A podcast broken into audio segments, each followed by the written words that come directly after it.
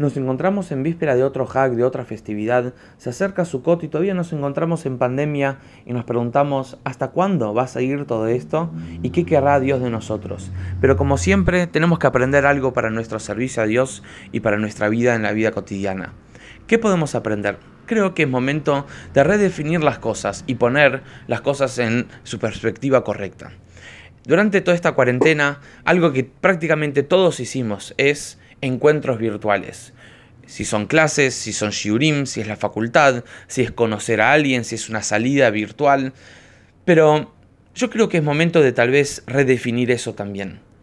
Cuando vos estudiás Torah, por ejemplo, de una manera virtual, eso no es virtual, eso es real. Cuando vos estás conociendo, charlando con tus padres, con tus abuelos por Zoom, eso no es algo virtual, eso es algo real.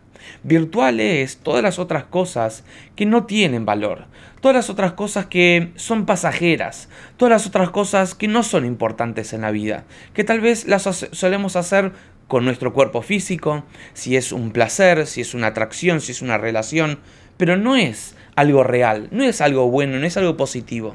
Eso es algo virtual. En cambio, los encuentros de, de contenido que tenemos, por internet. Esos son encuentros reales. Y este es algo que nos enseña Sukkot y para esto primero quería contarles una historia. Una vez un Hasid adinerado viajaba en uno de sus viajes a, a visitar a su Rebe. Cuando llegó a la casa del Rebe notó que el Rebe no estaba viviendo de la mejor manera. Tenía muebles muy deteriorados, pocos muebles, pocos lustres, pocos cuadros, pocas, eh, pocos lujos para lo que él consideraba que el Rebe necesitaba y le pregunta al Hasid, Rebe, ¿por qué usted vive así? Y el Rebe le pregunta al Hasid, eh, ¿acaso vos vivís mejor? Dice, sí, en mi casa tengo mucho más lujos y mucho más comodidades. Y dice el Rebe, ah, ¿y por qué no los trajiste con vos? Dice, no, yo estoy de viaje. dice, ah, ¿vos estás de viaje? Yo también estoy acá de viaje.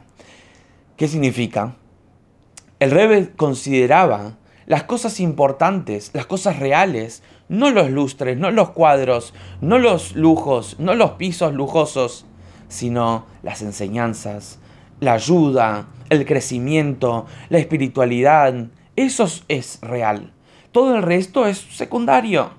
Entonces, el Rebe nos enseñó, este Rebe nos enseñó cómo tenemos que vivir, qué es real y qué es virtual qué es realmente valioso y qué es realmente secundario, qué es algo firme y qué es algo frágil. Mira, por ejemplo, un azúcar. Un azúcar tiene que ser hecho principalmente con un techo frágil. Tiene que ser hecho con ramas, con plantas, con cañas. No puede ser un techo firme, fuerte. Entonces, ¿pero cuántos años tiene un azúcar? La azúcar tiene 3.331 años. ¿Aparenta ser frágil? Pero es algo muy fuerte, es algo muy duradero. Mira la otra mitzvah de Sukkot, las cuatro especies. Las cuatro especies es algo que se pone mucho esfuerzo, mucho valor, son plantas, pero que tienen una firmeza, una fuerza y un valor infinito. Entonces, creo que este Sukkot en pandemia es momento de definir en nuestra vida cuáles son las cosas realmente valiosas y cuáles son las cosas realmente secundarias.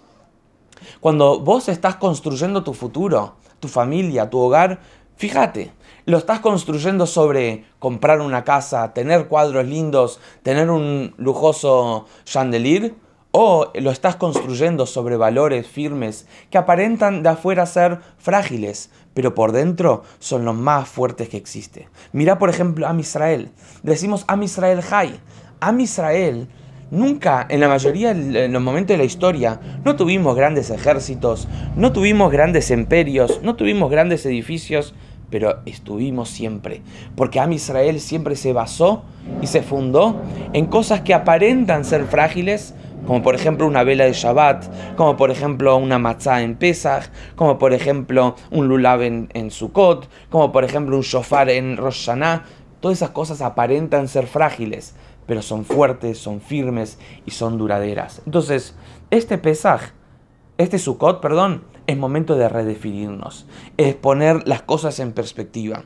Fíjate qué otra mitzvah puedes agregar, qué otras cosas reales puedes agregar en tu vida, qué otras cosas firmes puedes agregar en tu vida. Y creo que así vamos a salir de esta pandemia todos juntos un poco mejor, un poco más aprendidos, un poco más crecidos.